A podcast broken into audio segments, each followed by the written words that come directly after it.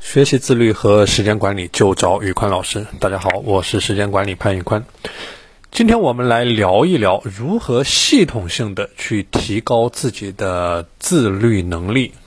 我相信很多伙伴都有着。关于自律能力和自控能力不足的问题，很多人也想变得自律，但是他们就是没有找到一个好的办法，怎么样能够让自己循序渐进的变得越来越自律？今天我们就系统的来聊一下，能不能用一整套体系的思路，让我们的自律能力得到提升？我们知道，自律这个东西，它是会消耗我们的意志力的。它不是它的，它不是一个取之不尽、用之不竭的东西。但是意志力这个东西，它同样也可以像我们的肌肉一样，通过适当的训练，它可以变得越来越强。所以说，怎么用一套系统的体制去养成我们的意志力，去提高我们的意志力呢？具体怎么做呢？这里有五个步骤。第一，从一个简单的习惯开始，比如说你想养成早起的习惯，你之前每天是七点半起床。呃，你想要早起，你突然规定自己每天要从七点半变成六点钟起床，这个时候你发现你执行起来非常的困难，而且你这样的坚持是大概率坚持不了几天的。但如果说你之前七点半起床，你规定自己以后七点一十五起床，你发现这个目标。相对于六点钟起床就非常的有动力，对你对于你来说，而且非常的有吸引力。第一个是因为它容易执行，第二个是因为。执行了它之后，你整个人能够变得更加的自律，或者说再往一个更加好的方向发展。所以说有两方面的好处会让你去做这一件事情。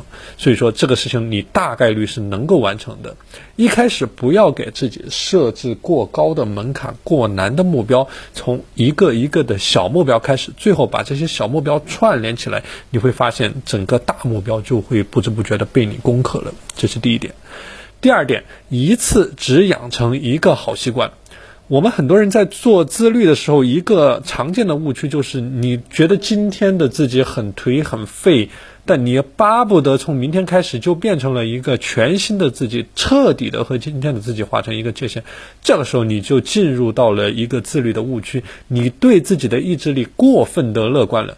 养成一个习惯需要不断的强化的、反复的去重复。所以说，我们经常有在说二十一天养成一个好习惯，因为这样大脑才会把这个习惯写入到你的长期记忆当中，你的整个脑回路、你的神经才会得到改造，从而不断的强。强化。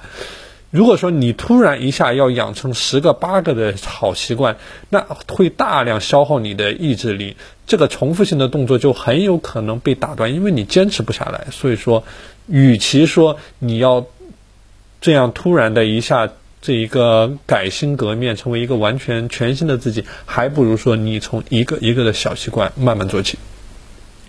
第三点，给自己去制定一套制度。然后去减少你对纯意志力的依赖，这一个方法我发现是非常好用的。一定要用一套制度去约束自己，就像就像这一个，呃，用用你的心智作为一套牢笼，然后把你的欲望控制在你的牢笼之中，让你的欲望成为笼中之虎。具体怎么来操作呢？比如说早起，或者说。比如说，你整个生活习惯，你都可以把它设置为一个制度。比如说，你可以设置为一套分数的制度。你每天早起了，你给自己加多少分？你去大吃大喝了，你给自己扣多少分？你每天完成了学习的任务，你给自己加多少分？然后你在一个 Excel 表格上写下来，记录下来你的分数，或者说在你的手机上面记录下来你的分数。当你达到了某一个分数之后，你给自己一定的奖励。当你这一个分数呃没有达到一定的标准，你要惩罚。自己，比如说，你可以去呃，如果说你的分数没有达到，你可以去做锻炼，或者说你可以去做一些对自己有好处，但是又不是很愿意去做做的事情。但如果说你的分数达到了标准，你可以奖励自己，比如说去吃一顿大餐，或者说怎么样。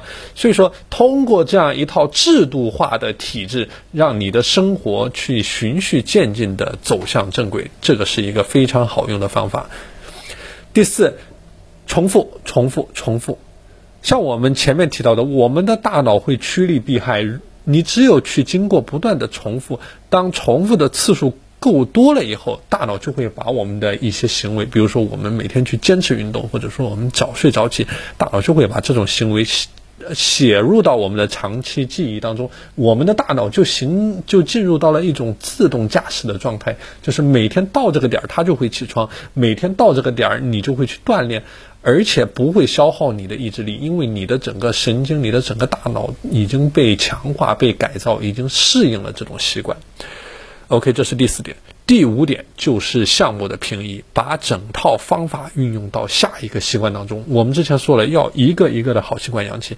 当你把第一个好习惯做好了之后，用这一整套方法去做下一个习惯，直到形成了一个一个的好习惯，把一个一个的小目标去串联起来，攻克最后大的目标。